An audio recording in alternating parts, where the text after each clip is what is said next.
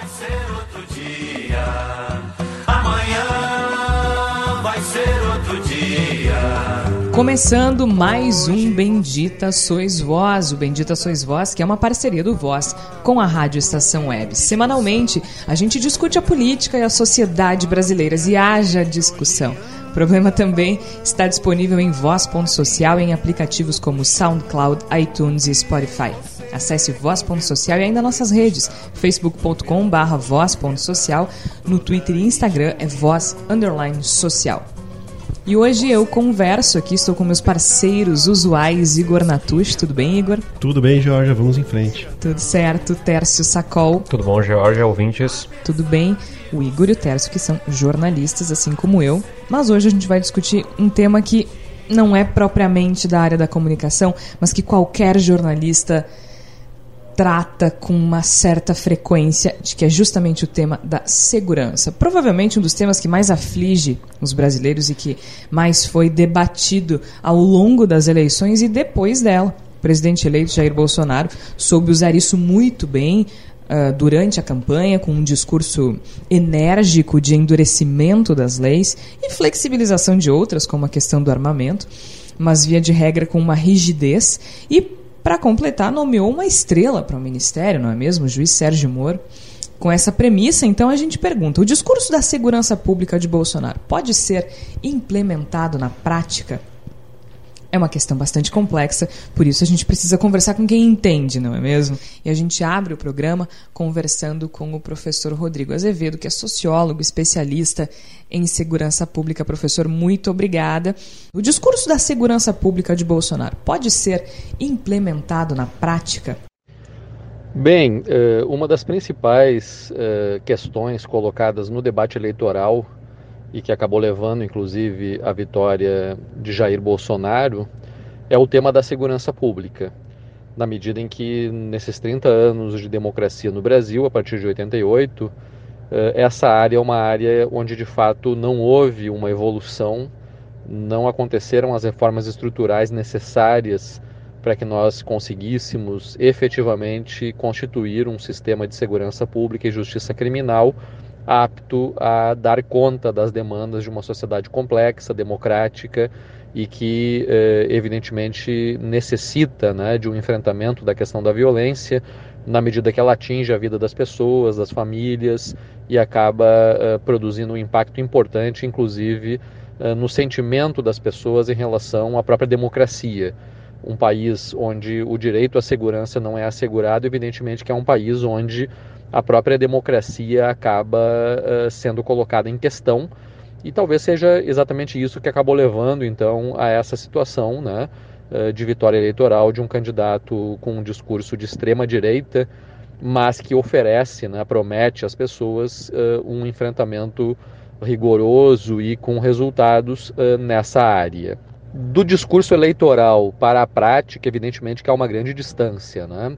E nós precisamos então avaliar uh, quais são de fato as possibilidades que o governo eleito tem de implementar as suas políticas, tanto aquilo que foi prometido quanto aquilo que está de alguma maneira relacionado com os atores políticos que se articulam em torno uh, de Jair Bolsonaro.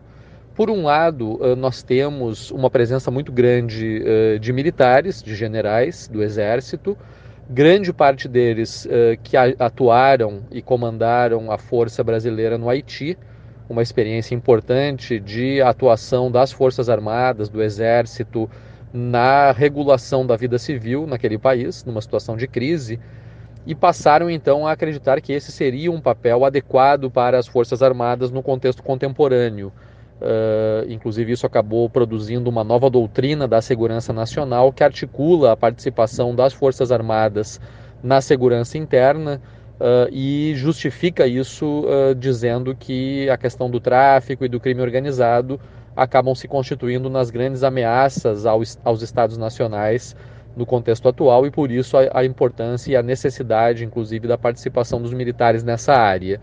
Na verdade, esse é um processo que já vinha acontecendo desde os governos do PT, onde houve de fato uma ampliação da participação das Forças Armadas uh, na coordenação de ações nessa área, uh, em eventos, por exemplo, como a Copa do Mundo, a Olimpíada, uh, onde a criação de centros de comando e controle acabou contando com a participação desses militares, além, evidentemente, da aprovação da, das GLOs, das operações de lei e ordem, que foram aprovadas constitucionalmente e permitiram né, que as Forças Armadas acabassem sendo utilizadas em situações consideradas de crise para a garantia da ordem pública em determinadas áreas.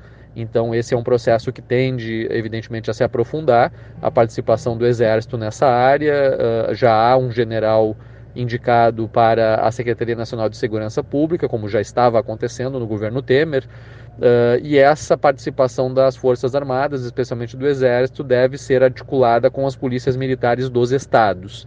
Então, me parece que aí nós temos um vetor importante uh, que tende a produzir uma presença maior das polícias militares uh, no policiamento ostensivo e tentando com isso realizar a contenção uh, da criminalidade, mas talvez mais especialmente oferecer uma sensação de segurança nas áreas, uh, nos grandes centros urbanos. Um outro vetor das políticas uh, de segurança e justiça criminal no governo Bolsonaro é aquele que se articula em torno uh, do ministro da Justiça, o, o ex-juiz Sérgio Moro, uh, que pretende, evidentemente, colocar em prática no ministério a, a aquilo que ele vinha fazendo como juiz. Uh, que significa na prática uma ideia de que, de alguma maneira, o âmbito do processo penal é um âmbito onde há um favorecimento da impunidade e a garantia dos direitos fundamentais acaba de alguma forma prejudicando ou atrapalhando o combate ao crime, e por isso seria necessária uma flexibilização, tal como aconteceu na Operação Lava Jato, com a utilização de prisões preventivas de forma abusiva, delações premiadas utilizadas uh, especialmente para o confronto na mídia. Uh, e toda uma série de situações que, do ponto de vista do processo penal democrático, são bastante questionáveis, mas que sempre foram justificadas por Sérgio Moro como uma espécie de meios que justificam os fins, ou seja, o combate ao crime deveria né, uh, ser feito a qualquer custo e, para isso, então, a flexibilização seria necessária. Para colocar em prática essa proposta, evidentemente que haverá aí talvez um pacote de reformas legais nessa área uh, com flexibilização de garantias e a tentativa de aumento da eficiência uh, do sistema penal no combate ao que é chamado de criminalidade organizada, um conceito um tanto vago, porque é muito difícil pensar as facções criminais no Brasil como criminalidade organizada, mas de qualquer maneira esse conceito vem sendo utilizado de forma pouco clara e pouco precisa. Mas isso deve acontecer muito também por meio de uma ação de coordenação das ações de investigação criminal pela Polícia Federal, que vai ter uma presença muito forte no governo, né, no Ministério da Justiça, nos seus diversos órgãos, uh, e isso então deve ser viabilizado dessa forma. Uh, ainda sobre a questão das estruturas que norteiam um pouco a política de segurança pública, professor, nós temos é, cerca de 1,5% do PIB gasto em segurança pública e há uma estimativa de vários especialistas aí de que há uma demanda maior por recursos. Durante a campanha, sabemos que campanha deve ser isolada uh, contextualmente, o, o, o, então candidato, agora presidente eleito Jair Bolsonaro, falou em retirar recursos das loterias para financiar a segurança pública. Mas sabemos que não é só uma questão de dotação orçamentária e também não é uma questão só de distribuição. Eu queria a sua avaliação sobre se isso é efetivamente é, prudente, se isso é, é, é adequado para o projeto de segurança pública que se desenha para o futuro do Brasil e também como que seria o ideal uh, pensando em distribuição, pensando em é, convênios, repasses para estados, municípios e políticas de ordem federal. Não se tem uma ideia clara sobre de onde virão os recursos para a implementação dessas políticas. Uh, por exemplo, uh, a tendência é de que haja uma generalização do modelo paulista de encarceramento em massa, que leva a uma situação, no caso do estado de São Paulo, de em torno de 600 presos a cada 100 mil habitantes, enquanto que a média nacional fica em torno de 350 presos por 100 mil habitantes. E esse aumento das taxas de encarceramento ele necessitaria, evidentemente, de um grande investimento em vagas prisionais, porque nesse momento nós já temos no Brasil uma situação de praticamente dois presos por vaga.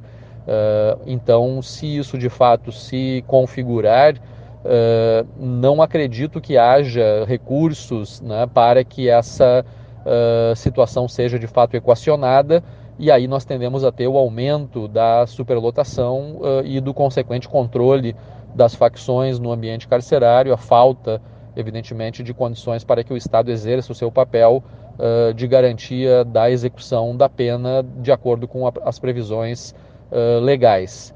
Uh, então, uh, não me parece que haja condições e que haja, inclusive, a preocupação por parte desse governo de efetivamente investir para que as coisas sejam alteradas nessa área, mas os recursos que porventura venham a ser direcionados para a área da segurança pública, me parece que em torno deles haverá uma grande disputa entre o Exército e as polícias civil, militar e federal para abocanharem a maior fatia e para com isso uh, disputarem o espaço de um campo que, do ponto de vista discursivo, de uma narrativa de governo, é um campo central, mas que, do ponto de vista prático, uh, tende a continuar funcionando nos velhos padrões de funcionamento que nos levaram até a situação atual de crise na segurança pública.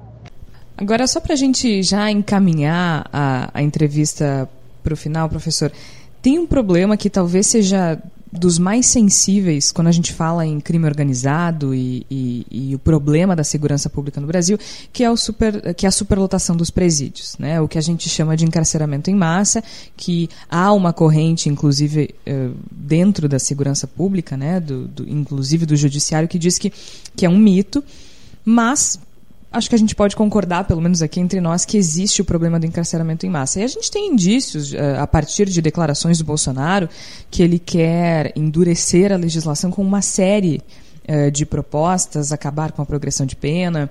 Ele falou com essas palavras que quer entupir o presídio, né? E ele ainda falou, logo depois de eleito, sobre a lei dos três crimes, por exemplo que é quando um criminoso comete três crimes e fica preso por um determinado período de tempo independente do crime que cometeu. Nos Estados Unidos, há estados, na Califórnia, por exemplo, em que as pessoas ficam.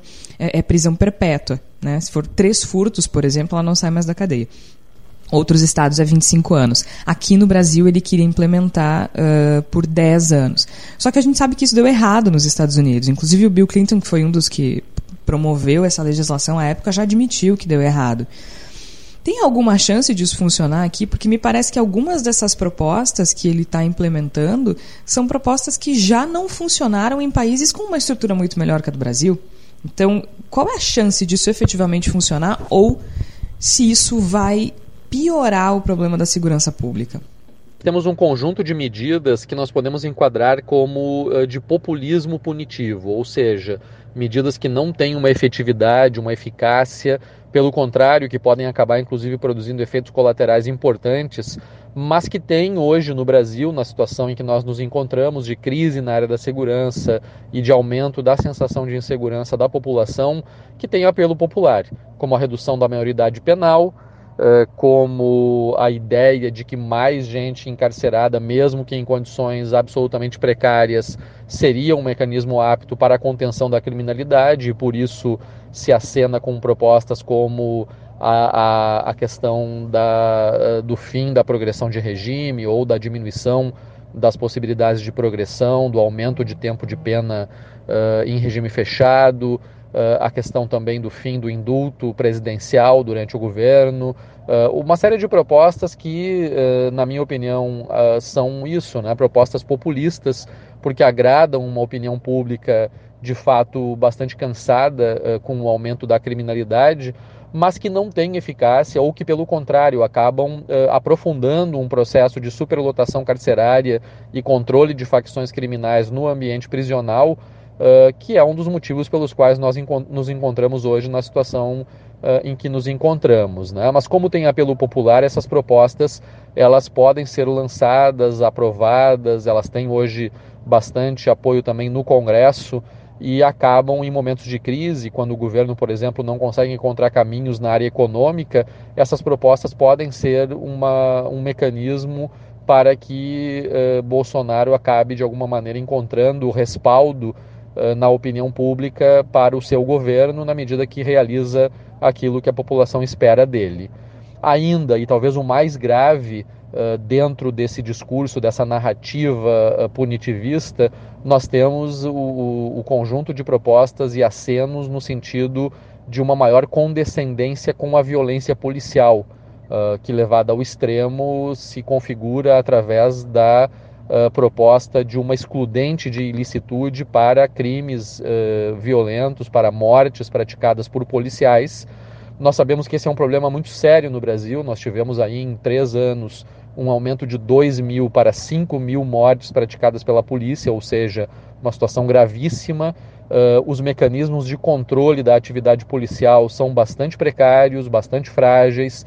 Uh, na verdade, na prática, não há uma responsabilização desses agentes do Estado uh, em grande uh, número, uh, né, num grande percentual de casos em que a violência policial acontece e muitas vezes de forma injustificada, em situações onde o indivíduo já está sob o controle da polícia, já foi colocado no camburão, já está rendido e ainda assim mortes acontecem, não são esclarecidas, acabam gerando essa impunidade que acaba fomentando a violência da polícia.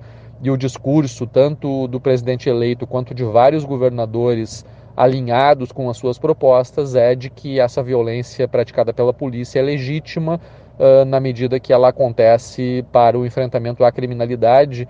E com isso nós temos aí uma tendência de que haja de fato um recrudescimento desses números e o aumento dessas taxas de mortes praticadas pela polícia, sem que isso tenha evidentemente nenhum efeito uh, na redução uh, da criminalidade e da violência, talvez pelo contrário, uh, em situações desse tipo a tendência é uh, de o também aumento das taxas de criminalidade.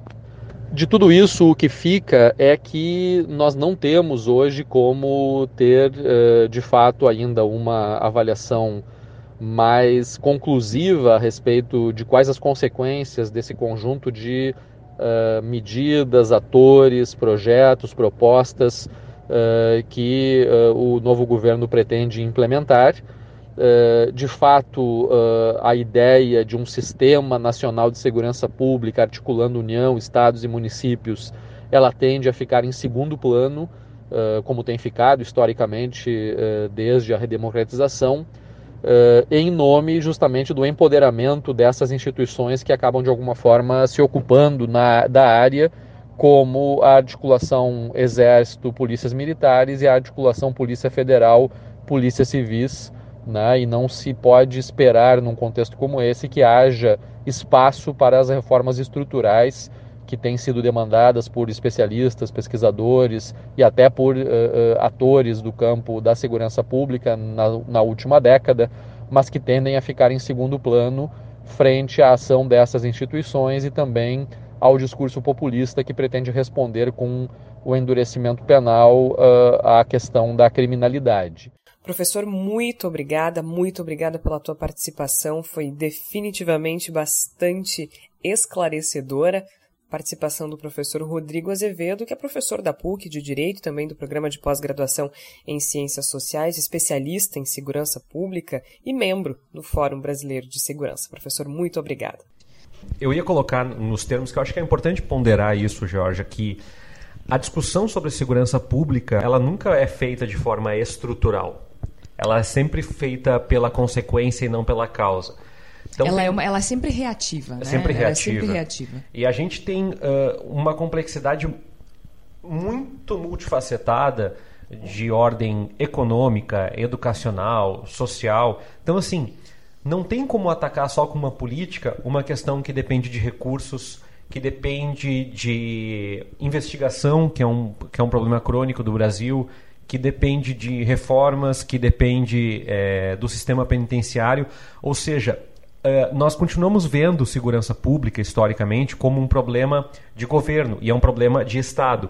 E isso é, dá uma dimensão, eu já arriscaria dizer aqui, que nem Bolsonaro, nem Haddad, nem Marina Silva, nem Alckmin Ninguém conseguiria em quatro anos é, dar nem um andamento. Nem em quatro, nem em oito. A não ser. Possivelmente nem em doze. A não ser que fizesse um pacto social e dissesse: nós precisamos de um plano para a segurança pública, a exemplo do que é o SUS para a, a, a saúde, embora o SUS tenha Sim, um várias plano, de, fragilidades. um plano de longo prazo. Um plano de né? longo prazo. A gente trabalha muito com, a, com uma ideia de simplificação de problemas complexíssimos. né? É, é nesse aspecto que quando eu falo em banalização é Isso, isso, é exato. simplificação de Ah, discurso. Tanto né? que a gente acaba tendo um cenário no qual não se consegue sequer propor um pensamento de política pública para a segurança. A gente está sempre dentro dessa lógica de que, na verdade, é uma questão de, de matar os bandidos, é uma questão de botar todo mundo na cadeia, que o que falta é botar as pessoas na cadeia, que são soluções que são que se não forem empregadas ainda, então nós temos um problema muito grave de termos sido governados durante décadas por pessoas ridiculamente simplórias,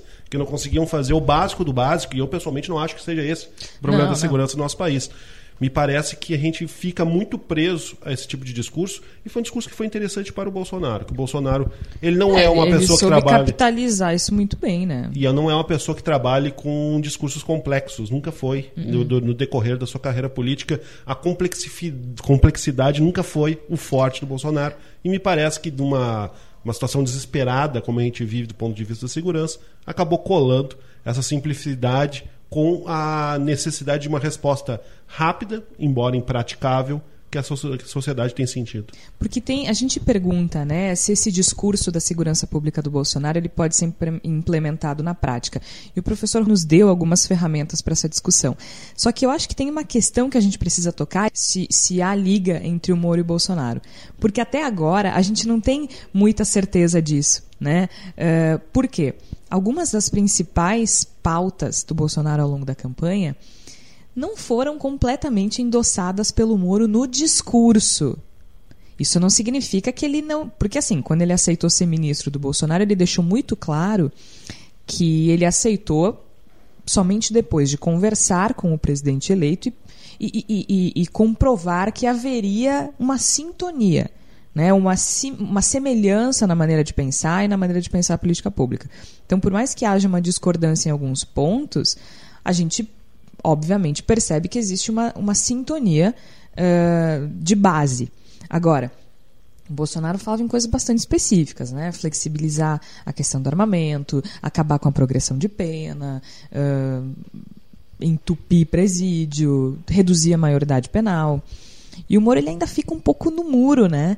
Com relação à redução da maioridade penal.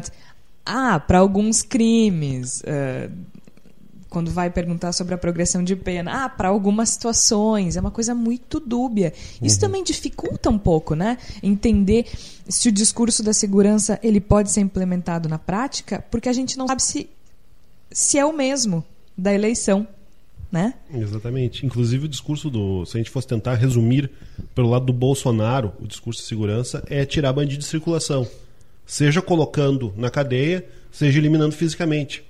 É basicamente isso. A gente for resumir em uma frase, É, é essa. faz sentido, né? sim. E, o, e o discurso do Moro, a, a lógica do Moro para segurança, ela, é- ela, embora não seja terrivelmente complexa, ela já é bem mais complexa que isso. Sim. E eu acho que a partir das complexidades, mesmo não muito profundas, que o Moro traz para essa discussão, que a gente tem as possíveis arestas. E aí a gente não consegue entender até que ponto um vai ceder ao outro. Né? E é interessante, eh, a gente usa a expressão enxugar gelo quando a gente está trabalhando em torno de uma coisa que a gente sabe que retorna, né? E eu lembro vagamente, embora não tenha sido um autor com qual, sobre o qual eu me debrucei muito em estudos, o Foucault fala um pouco do enxugar gelo no século XVIII, né, nos procedimentos que ele chama de procedimentos disciplinares, né, que começam a organizar então os hospitais psiquiátricos, as polícias, os exércitos. E, e percebam que a crítica que o Foucault faz desse aprisionamento que nós estamos envolvidos nesse contexto ah, de segurança pública, é- é- ele só se agravou em dois séculos, né? Ou seja, a gente continua trabalhando dentro da mesma lógica que já se mostrou infrutífera. E a prova do quão infrutífera é que os nossos indicadores de violência, ainda que eles tenham oscilações para cima e para baixo, eh, eles nos dão uma margem de que é um problema endêmico, que ele é um problema gigante. O crescimento ele é consistente, né? Por mais que a gente tenha eventuais eh, reversões e reduções pontuais de um ano para outro, se a gente pegar a série histórica, é, é, é uma curva ascendente. E- Curva e- não, né? É uma reta. E, e aí tem a coisa da retórica, que eu acho que é importante a gente colocar aqui, que é eh, a, a campanha do Bolsonaro em seja uma, uma vitória em torno desse aprisionamento que traz o, o Foucault aqui, mas que o governo, historicamente, ou os governos, historicamente, eles não podem adotar, e sempre adotam, uh, políticas fáceis. E quando eu falo aqui é, é quando o governador, a gente está falando aqui do Rio Grande do Sul, para os nossos ouvintes de São Paulo, Rio, é, Salvador, é, Recife, Brasil afora e, e fora do, do Brasil também, uh, nomear novos brigadianos aqui no estado, que são os policiais militares. Bom, é, isso é uma parte tão é, ínfima do problema, a lógica de tu dizer que vamos colocar mais policiais. Bom, então o crime cresce. E aí a gente coloca mais policiais, aí o crime cresce. E até quando vai isso? Até quando construir novos presídios, aumentar o gradeamento, isolar as pessoas em convivência social? Eu sei que isso é uma, uma, uma discussão um tanto quanto filosófica, mas o ponto é, é que nós estamos há muitos anos construindo uma política que vai nos aprisionar mais e mais e mais. E nós continuamos enxugando o gelo. Só que o gelo está ficando muito maior. Então nós estamos enxugando com a sensação de que não tem efeito. É porque realmente não tem efeito. É uma Mas torneira eu- aberta, né? Uma A gente tem uma torneira aberta, estamos jogando pano É, no chão, mas ninguém fecha a torneira. Mas eu discordo de ti num aspecto, Tércio. Eu não acho que seja uma discussão filosófica. Eu acho que, que, que é justamente a discussão que precisa ser trazida para a prática. Porque vamos pensar assim, ó, de maneira fria, certo? A gente tem uma população carcerária na década de 90, em 1990, em tor- em torno de 90 mil. Hoje, em 2018, essa população carcerária está na casa dos 700 mil. Ah, esse, é, esse é um aumento que ele é constante. Ele é constante. E a infraestrutura dos presídios não acompanha isso. E aí é uma série de coisas para a gente ter esse aumento. Que aí tem, inclusive, a legislação, né? A gente tem a lei, a lei de drogas, ah, se não me engano, sancionada pelo, pelo Lula em 2006, que era para ser ah, boa e acabou sendo um problema gravíssimo, porque a lei de drogas não especifica quando o policial ah, prende alguém, não especifica quem é traficante, quem é consumidor. Isso fica a cargo do policial.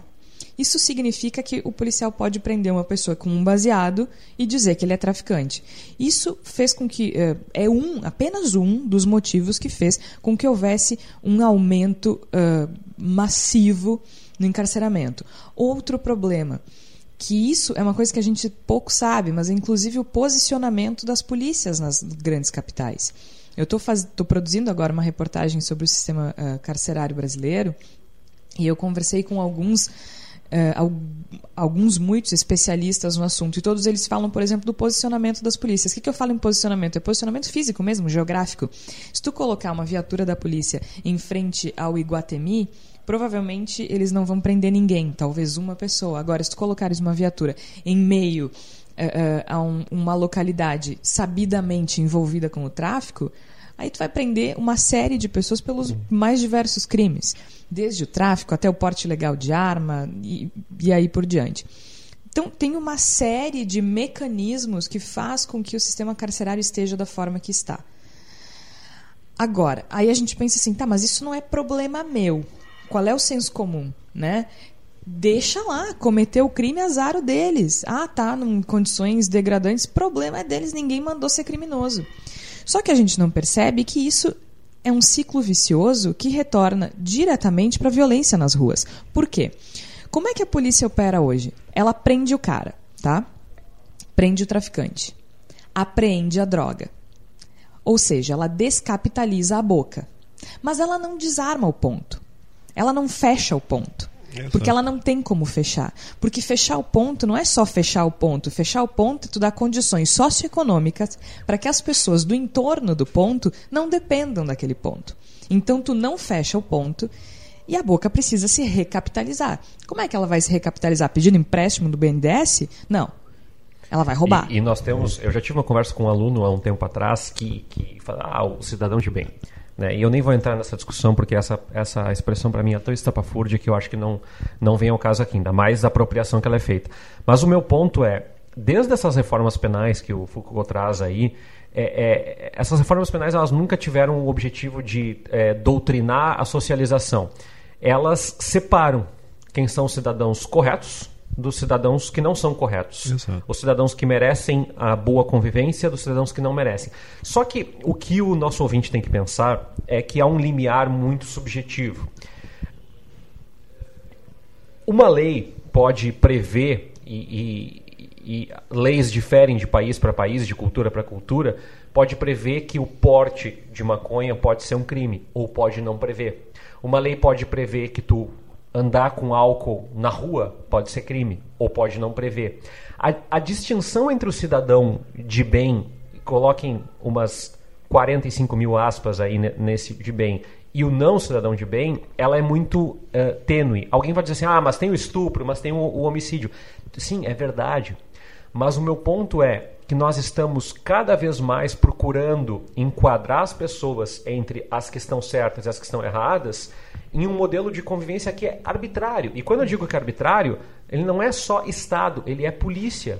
Sem reconhecer todas as limitações que as nossas polícias têm de formação, de técnica, de salário, De infraestrutura. de infraestrutura. Então, é muito arriscado a gente deixar na mão de um brigadiano, com todo respeito a quem faz a função do brigadiano ou ao policial civil, dizer quem está certo e quem está errado. O nosso regramento caminha muito para nos dar uma direção de dizer assim: vamos separar as pessoas entre boas e más. Mas quem diz isso? Ah, o governo. O governo? Inclusive no sentido da, da solução letal, digamos assim. Exato. Sim. Quando, quando se diz, como o Bolsonaro colocou, não vou repetir, reproduzir os termos exatos, mas de modo como ele coloca, de que vai, vai dar incentivo para que, para que policiais matem criminosos, vai incentivar, vai dar encorajamento, vai dar premiação, etc. A gente está pegando todos os problemas do sistema de segurança pública e jogando todos nas costas do, do policial militar. Que faz a, Sim, que faz a, é verdade. A gente está pegando É. o problema do encarceramento, a o mau funcionamento da justiça, as questões sociais que fazem com que o crime seja mais atraente em determinadas áreas do- da, da cidade. Todos esses, esses problemas, estão pegando todos eles, estamos jogando todos nas costas do policial militar, dizendo: resolve, escolhe quem é bandido e mata. Isso me parece muito óbvio a incapacidade de, disso funcionar. E fazendo um parênteses, mais ou menos um parênteses a partir, de, a partir de algo que a Georgia falou, que é interessante a gente pegar que a gente passou de 90 mil encarcerados para cerca de 700 mil encarcerados e, o, e uma, uma das questões simbólicas fundamentais do discurso do Bolsonaro é que no passado é que era bom. Sim. No passado É. não, não- nós não tínhamos criminalidade. E aí a gente propõe como solução para retornar ao passado, seguir o processo do presente, que é aumentar encarceramento. As pessoas estão assustadas e as pessoas têm razão. No último ano, a gente teve no Brasil 60 mil homicídios, gente. Eu nasci numa cidade que tem 7 mil habitantes, imaginem. É, é, é, é 10 vezes a população da minha cidade assassinada. As pessoas têm razão em ter medo. Agora, o que está acontecendo é que a gente acha que essa violência, que essa criminalidade, ela é fruto do desvio de caráter né? Que é uma coisa. Ah, então tu está dizendo que todo pobre é bandido? Obviamente não. A gente não está falando de caráter, de novo. A gente está falando de conjuntura social. E eu acho que é isso, é ali que se perde. O medo faz com que a gente perca a noção de que a gente está inserido numa conjuntura social complexa. Se a gente observa os números dos, das pessoas que estão presas hoje no Brasil, tá? 50% não concluíram o, o ensino médio. Só que se a gente pegar os números de quem é analfabeto, quem não concluiu o ensino fundamental, quem não concluiu ah, o ensino médio, enfim, né? Se a gente pegar entre quem é analfabeto até quem não conclui o ensino médio, a gente bate perto dos 90%. E isso não é a Georgia que está dizendo, é o relatório do Infopem. Vocês realmente. Será que a gente realmente. Isso não tem nada a ver? É uma coincidência que 90% das pessoas presas hoje no Brasil não tenham completado o ensino médio? É. É, é, é, é uma- é toda uma conjuntura social que nos deixa engessados. É uma impossibilidade de mobilidade social. É uma desigualdade que cresce a todo instante. É uma política de encarceramento em massa que está encarcerando jovens negros e pobres. Porque também tem esse detalhe: a maioria da população carcerária é negra. E, um encarceramento que, além de colocar jovens negros na, na prisão, colocá-los na cadeia, faz com que, na, na eventualidade deles saírem da prisão, eles saiam com o seu horizonte possível profundamente limitado, porque há uma carga social muito grande, muito pesada sobre o presidiário, o ex-presidiário. Então a gente ainda por cima não bastasse colocar na cadeia pessoas jovens, negros, que já têm uma série de, de dificuldades po- po- pela questão social inerente ao nosso país, a gente está fazendo com que essas pessoas saiam sem futuro da, da prisão. Ou saiam comprometidas já no cumprimento de, de dívidas que eles têm com as facções Essa é a questão fundamental, Igor. Hoje, quando a gen- a gente falou antes né, do encarceramento em massa, então a gente tem um problema aí que vai desde a legislação até a, forma de agir da polícia, e agora a gente fala dessa conjuntura social na qual o Brasil está inserido. Só que ao final e ao cabo, quando a gente fala de encarceramento em massa, além das condições degradantes às quais eles estão submetidos, e além do fato de que isso eh, eh, retorna para a sociedade em forma de violência, porque como eu falei antes, tem o ciclo de capitalização da boca, né? Porque afinal de contas é o que eu falei, eles não vão buscar empréstimo no BNDES para recapitalizar uma, eh, uma boca, eles vão assaltar a classe média, né? Vão roubar carros, vão furtar, vão, vão assaltar. Tanto que eh, uma coisa que todos os especialistas em segurança concordam: quando a gente tem um assalto, do guri que passa, bate a carteira, pega a bolsa e sai correndo, é uma situação. Se há um assalto em que o assaltante está armado, pode ter certeza que é tráfico de drogas. Pode ter certeza que é para recapitalizar a boca. Pode ter certeza que tem vínculo com o tráfico. E aí, que, qual, é, qual é a consequência direta? Os presídios hoje se tornam espaços de recrutamento para as facções. E Justamente. hoje as principais facções do Brasil estão presentes em absolutamente todos os presídios do país.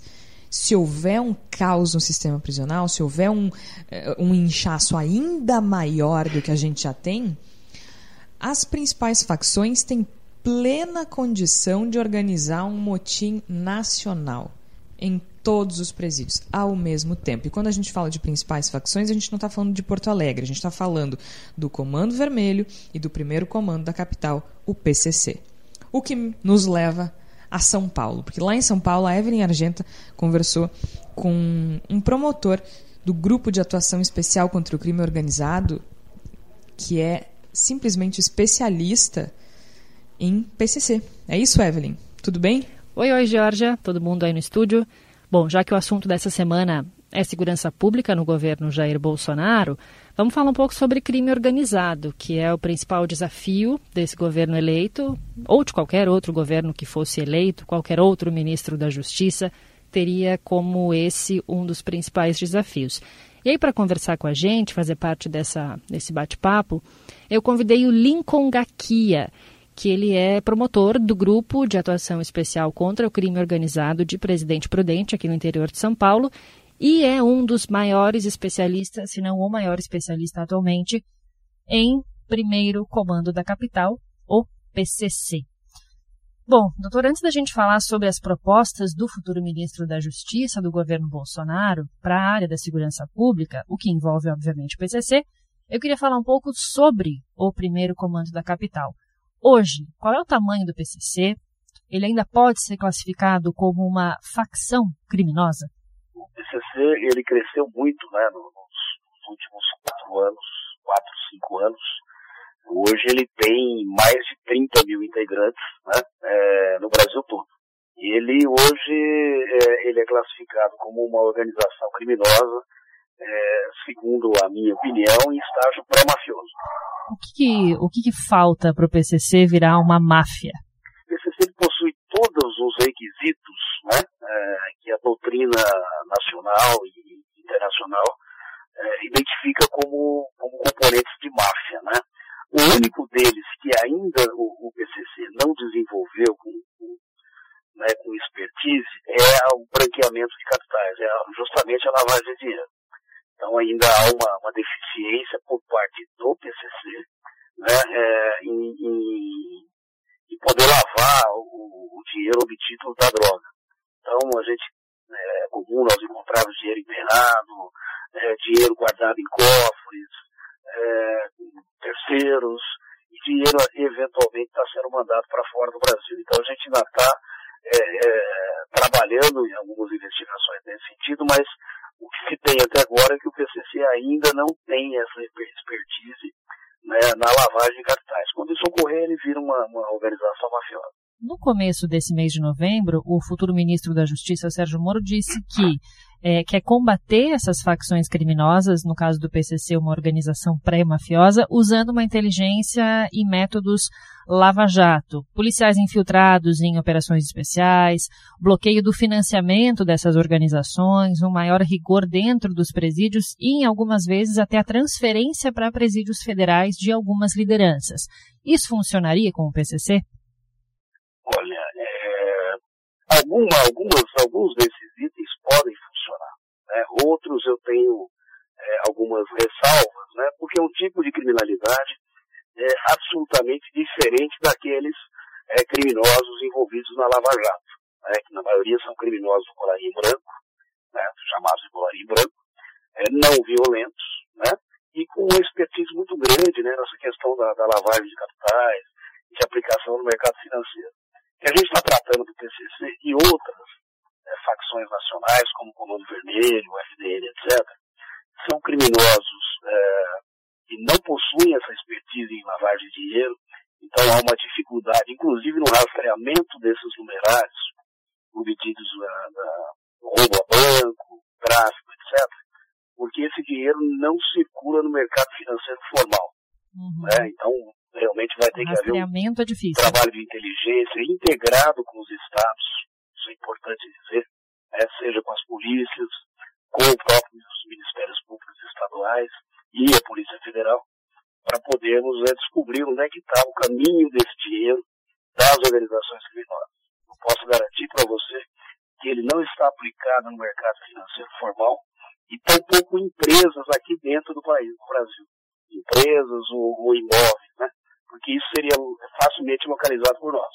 Então, o desafio agora é verificar se houve evasão de divisa através de doleiros ou outros métodos e de que forma a gente pode rastrear esse dinheiro no exterior. A transferência para.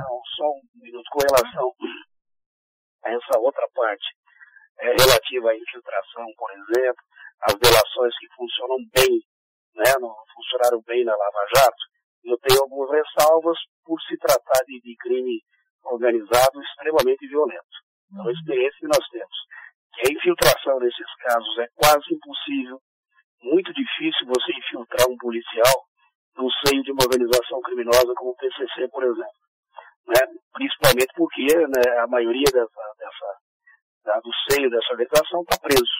Né? Você teria que envolver um policial dentro de prisão, o que é absolutamente é muito difícil de acontecer. E mesmo nas ruas, a chance de, de, dar errado também é muito grande. E com relação ainda é, às relações premiadas, perdão, elas também não funcionam muito bem nesse tipo de, de criminalidade. Eu mesmo tive exemplo já em alguns processos que trabalhei, em que réus, colaboradores ou delatores foram assassinados ou tiveram famílias assassinadas.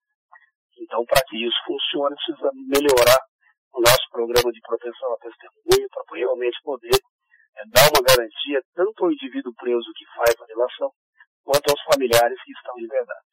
A transferência para presídios federais de segurança máxima seria uma alternativa ou nem isso uh, se aplica ao PCC? Não, eu, eu, eu, eu sou um dos defensores, né, há muitos anos já, da transferência de lideranças de estados claro que com muito critério, né, é, com muita seletividade, para presídios federais instalados em outros estados. Não é só a questão do presídio federal. Aqui no estado de São Paulo, por exemplo, nós temos a, o CRP, que é uma unidade de segurança máxima, onde é cumprido o RDD, e ele tem os mesmos rigores e até mesmo é, a mesma distribuição uh, uh, do, dos presídios federais, em termos de funcionário, em termos de planta do prédio. Né? Ocorre que a presença desses criminosos é, na sua zona de conforto, onde estão seus comandados, não, não tem se mostrado adequada. Então é importante, por exemplo, que os presos é, de, de, São Paulo que sejam transferidos para o sistema penitenciário federal, eles é, devem ser removidos para regiões distantes de São Paulo, justamente para dificultar né, essa, que as ordens cheguem, é, cheguem aqui para São Paulo e saiam daqui. Então a ideia é essa. Então nada óbvio, inclusive São Paulo ter um presidente federal, mas para receber presos de outros estados. A ideia do, do sistema penitenciário federal é complementar, inclusive, aos sistemas estaduais. O senhor falou sobre a dificuldade de se conter o PCC ou então se utilizar métodos lava-jato dentro do PCC, justamente em função da violência que é utilizada como método do PCC. Em 2006, a gente teve um episódio muito emblemático no estado de São Paulo, quando houve uma retaliação do PCC a uma transferência de lideranças do, uh, da facção, da organização pré-mafiosa, melhor dizendo, para presídios de segurança máxima. Houve, então, durante um mês inteiro, maio de 2006, pânico da população, porque houve assassinatos em massa, ataques a órgãos públicos, incêndios de ônibus pela cidade toda, sequestros de pessoas. Qual é a chance de um novo episódio desses, de violência desse tamanho, com o endurecimento do discurso do governo federal a partir de agora?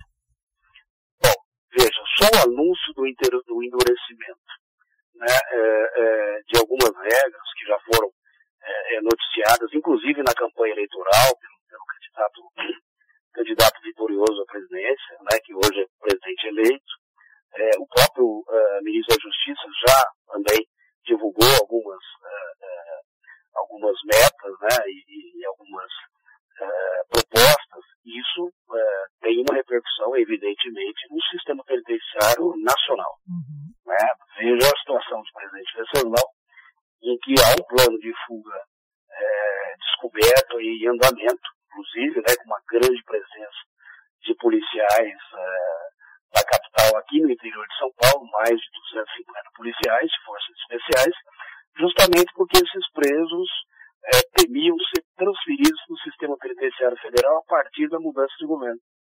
Né? Então, é, é, é qualquer, é, nesse, nesse âmbito de, de, de, de público-alvo, os integrantes faccionados aí, é, que estão no sistema penitenciário em todo o Brasil, eles realmente eles têm acesso à televisão, a jornal, a rádio, então eles ficam realmente observando né, os passos do governo para tentar também é, procurar minimizar qualquer endurecimento que tiver por parte do governo. Mas acho que as medidas anunciadas são é, importantes né, para o sistema como um todo e devem ser cumpridas.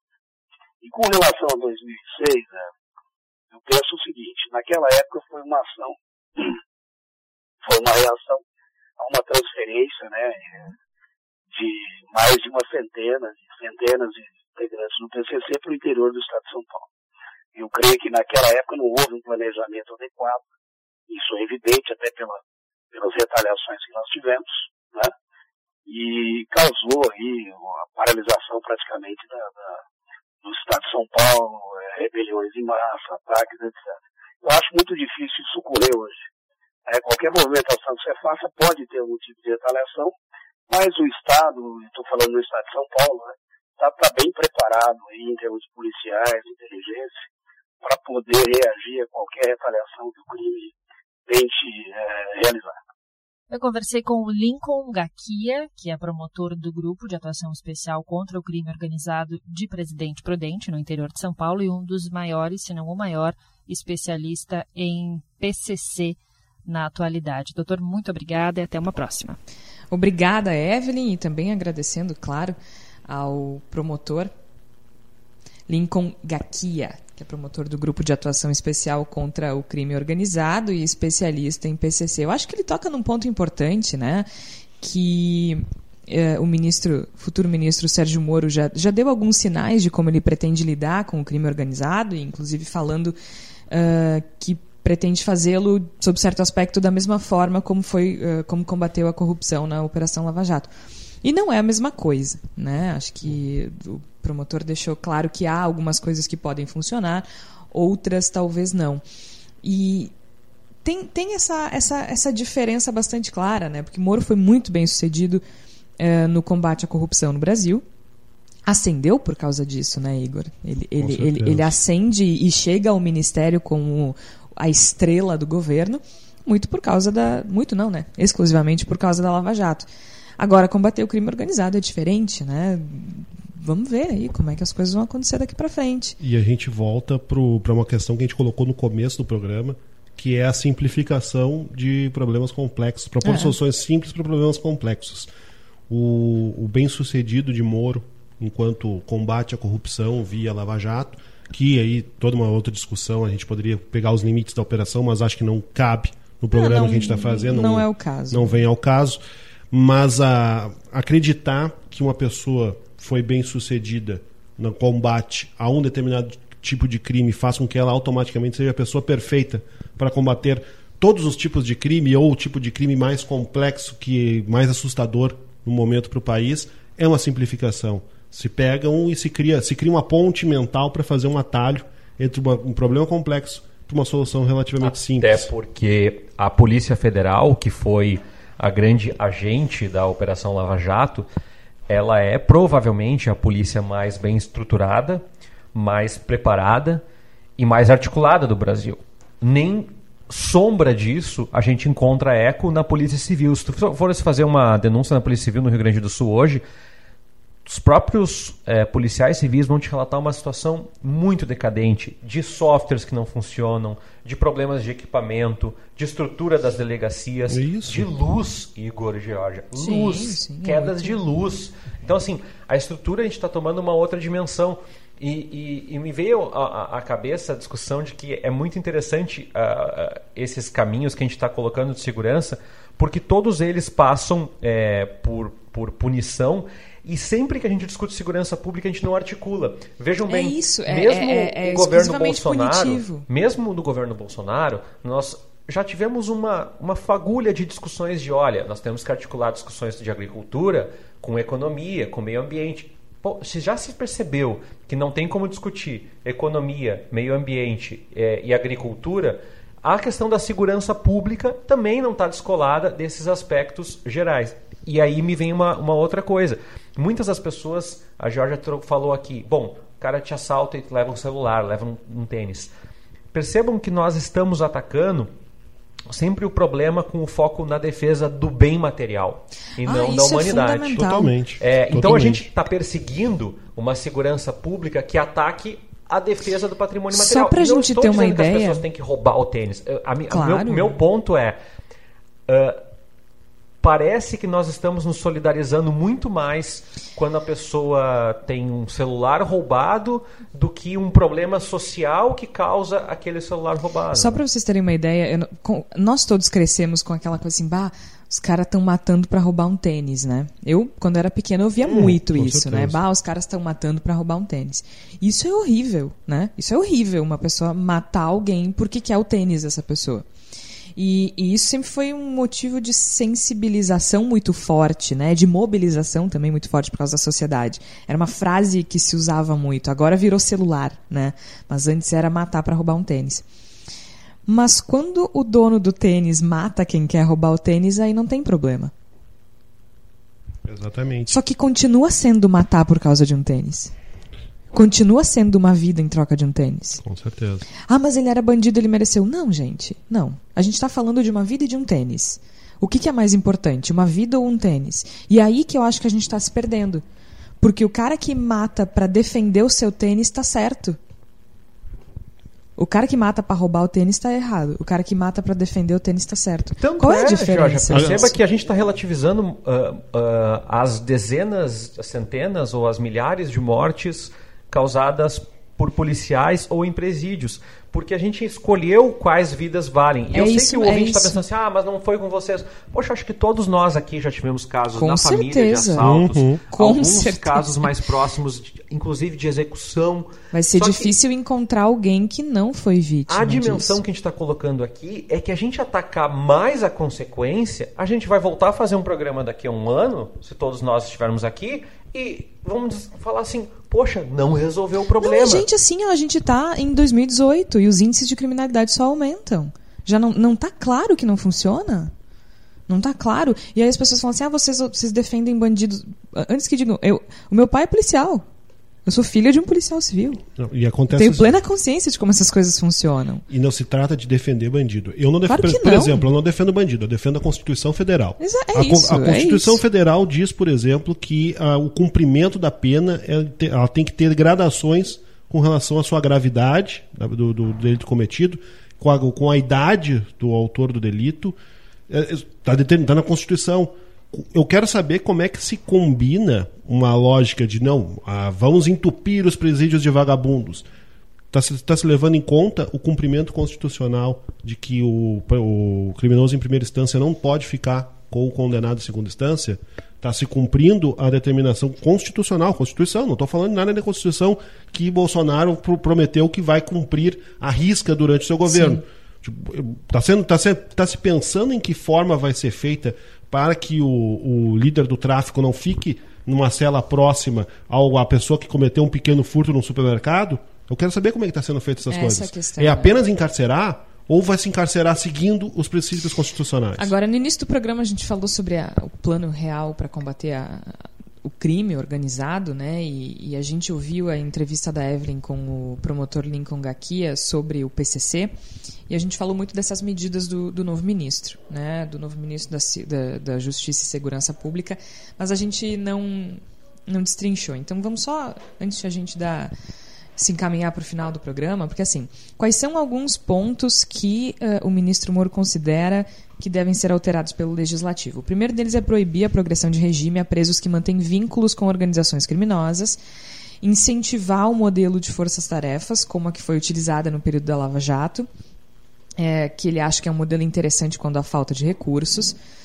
Mas assim, modelo de força-tarefa não é uma coisa nova, né? Isso é sempre se fez força-tarefa para combater. É, Pra- própria- Nas operações, na Brigada Militar, na Polícia Civil. Não, não é uma coisa. Mas enfim. A- o terceiro eu acho muito fofo, assim, deixar mais clara a diferença entre Caixa 2 e crimes como lavagem de dinheiro e corrupção. Eu quero ver se ele vai começar pelo Onix Lorenzoni, mas tudo bem. De qualquer forma, ele diz que espera apresentar um, um bom projeto com o qual o parlamento possa realizar um bom trabalho. E ele não deu muitas especificidades, mas assim, dá algum indício de alinhamento com o presidente na questão de progressão de pena e tudo mais. É, mas assim, a gente percebe que, que existe muito é, essa inspiração na Lava Jato, né? E, e, assim, são crimes completamente diferentes, por motivos diferentes, conjunturas diferentes, que envolvem pessoas e organizações diferentes, e que o, o que me preocupa é que o novo governo trata da questão da segurança de forma exclusivamente reativa e punitiva.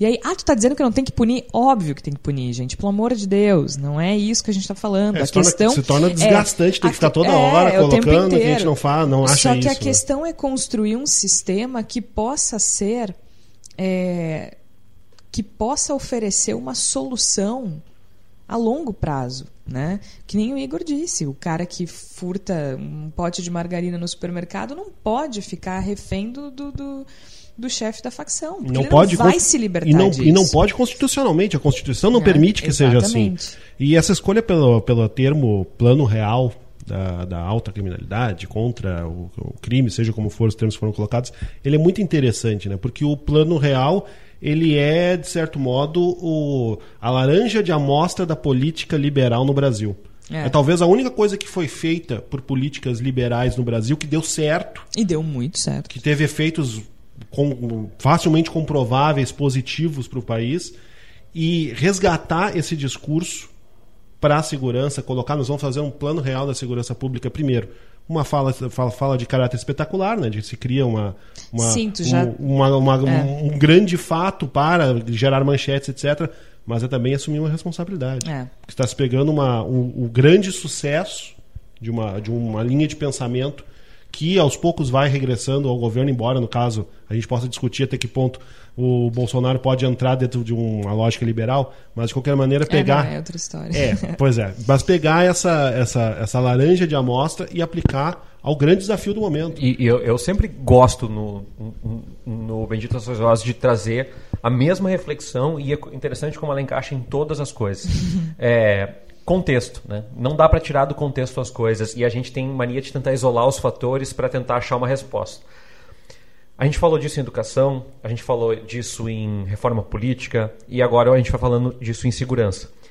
Uh, a gente nem entrou nessa questão porque ela está tão batida que dá até um desgaste, dá até uma canseira de falar que é a questão do porte de arma, que é a questão da iniciativa privada ou a questão das liberdades individuais. Muito bem. O meu ponto é: toda vez que um político evocar o interesse público, o interesse social, quando falar de segurança pública, lembre-se que há indústrias de armas interessadas, lembre-se que há indústrias que materializam portões, defesas, shoppings que são lugares fechados para convivência social, lugares uh, que propõem mais segurança, condomínios fechados, ou seja, é, ainda que pareça um discurso ideológico, e ideológico é sempre o do outro, não o meu, né?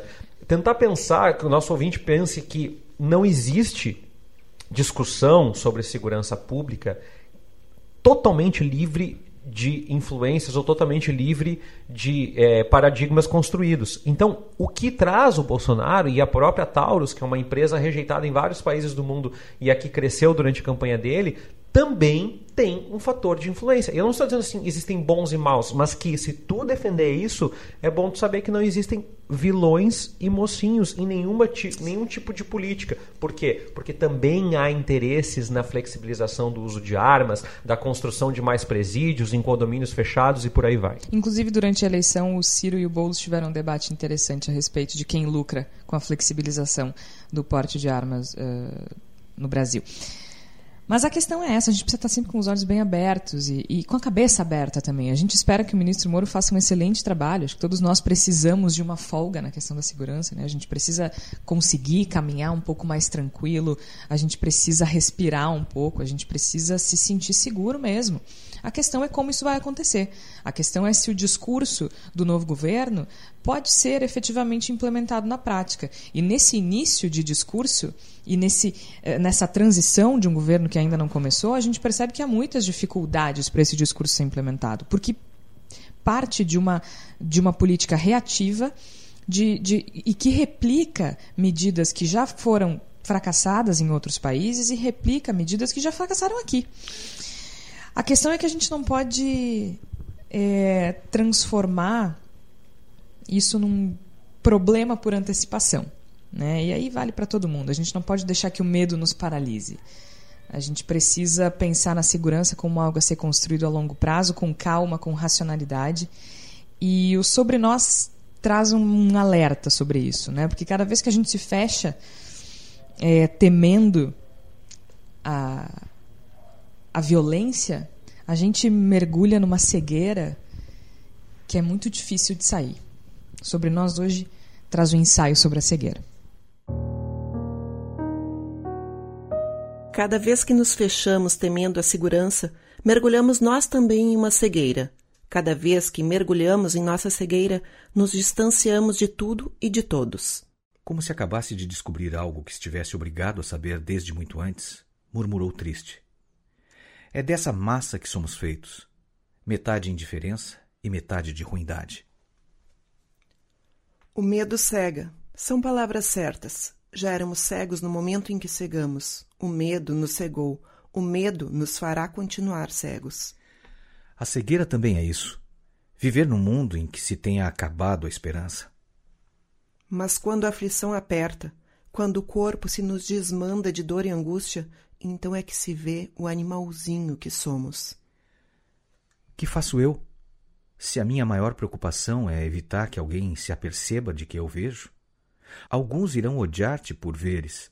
Não creia que a cegueira nos tornou melhores, também não nos tornou piores.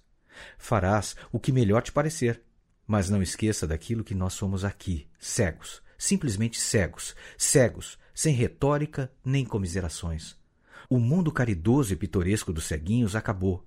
Agora é o reino duro, cruel e implacável dos cegos. Se tu pudesses ver o que eu sou obrigada a ver, quereria estar cego. Se eu lhes falto, pensou, não lhe ocorreu que lá fora todos estavam cegos e viviam? Teria ela própria de cegar também para compreender que uma pessoa se habitua a tudo, sobretudo se já deixou de ser pessoa. A velha do primeiro andar, ouvindo ladrar com tamanha ferocidade, temeu, mas sabemos quão demasiado tarde pela segurança de sua dispensa, e gritou esticando o pescoço para cima. Esse cão tem que estar preso. Não vá matar-me aí alguma galinha. Fique descansada, respondeu a mulher do médico. O cão não tem fome, já comeu, e nós vamos nos embora agora mesmo. Agora? repetiu a velha, e houve na sua voz um quebrantamento como de pena. Era como se estivesse a querer ser entendida de um modo muito diferente. Por exemplo, vão me deixar aqui, sozinha? Porém, não pronunciou uma palavra mais. Só aquele agora que nem pedia resposta. Os duros de coração também têm os seus desgostos.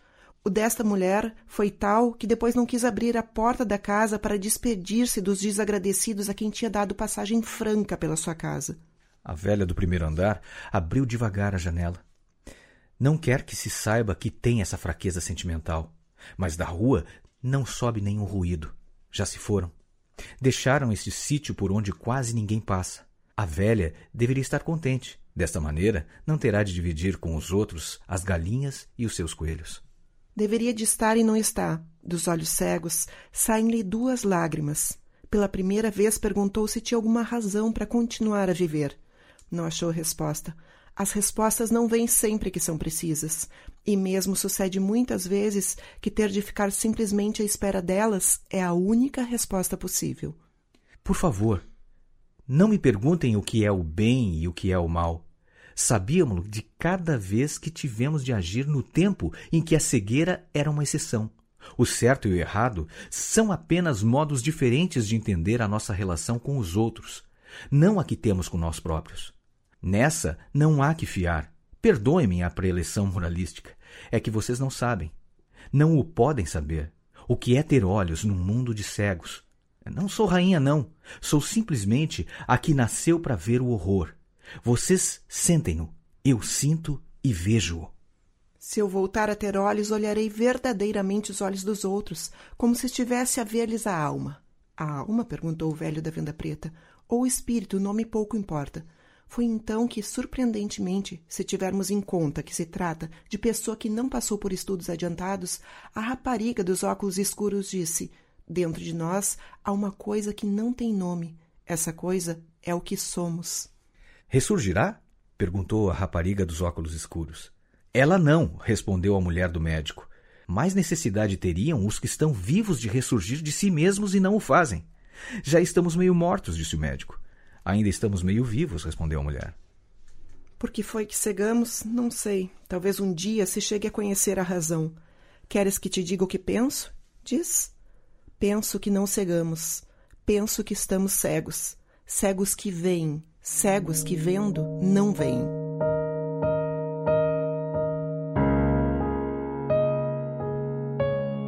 Ouvimos trechos de ensaio sobre a cegueira de José Saramago.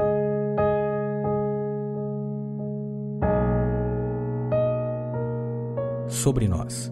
Direção Raquel Grabowska. Trilha Ângelo Primon. Roteiro e produção Georgia Santos e Raquel Grabowska. Elenco: Ângelo Primon e Raquel Grabowska. Então é isso, acho que não tem melhor maneira de a gente encerrar o Bendita Sois Vós do que refletindo sobre a cegueira, refletindo sobre a escuridão, refletindo sobre o medo e refletindo sobre aquilo que faz com que a gente não enxergue um palmo na nossa frente, né? Porque a cegueira ela é quando a gente fala no simbolismo da cegueira, obviamente é disso que a gente está falando, desse simbolismo que traz o José Saramago, é importante a gente não se deixar levar por essa paralisia especialmente quando a gente pensa em segurança pública, porque a segurança pública não é só assalto. A segurança pública é desigualdade. A segurança pública é falta de proteção do Estado. A segurança pública é falta de atenção. E é nisso que a gente tem que pensar sempre quando a gente pensa em violência. Não é uma questão isolada. Não é uma pessoa boa contra uma pessoa ruim. Às vezes pode até ser. Mas, via de regra, é uma consequência sórdida do país que a gente tem construído ao longo dos anos. E da minha parte fechar, Jorge, é, convido os ouvintes a pensar em é, raízes do Brasil, em Gessé Souza, porque a gente trata o problema pontual porque nós somos pontuais. A nossa vida é finita. Mas não dá para descolar a discussão da segurança pública. E eu sei que parece chato, parece intelectual, parece acadêmico, parece pedante, da formação histórica do Brasil, da construção das elites, da, do modelo de governo que está implantado, inclusive nos governos de esquerda do Brasil. Então Sem não dá para distanciar uma coisa da Sim, outra. isso é responsabilidade de absolutamente todo mundo que governou esse país ao longo dos anos. Igor, muito obrigada.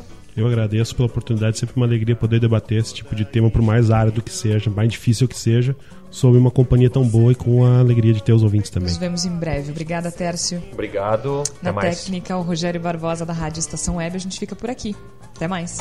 Apesar de você, amanhã há de ser outro dia. Eu pergunto a você onde vai se esconder da enorme euforia. Vai proibir quando o galo insistir em cantar?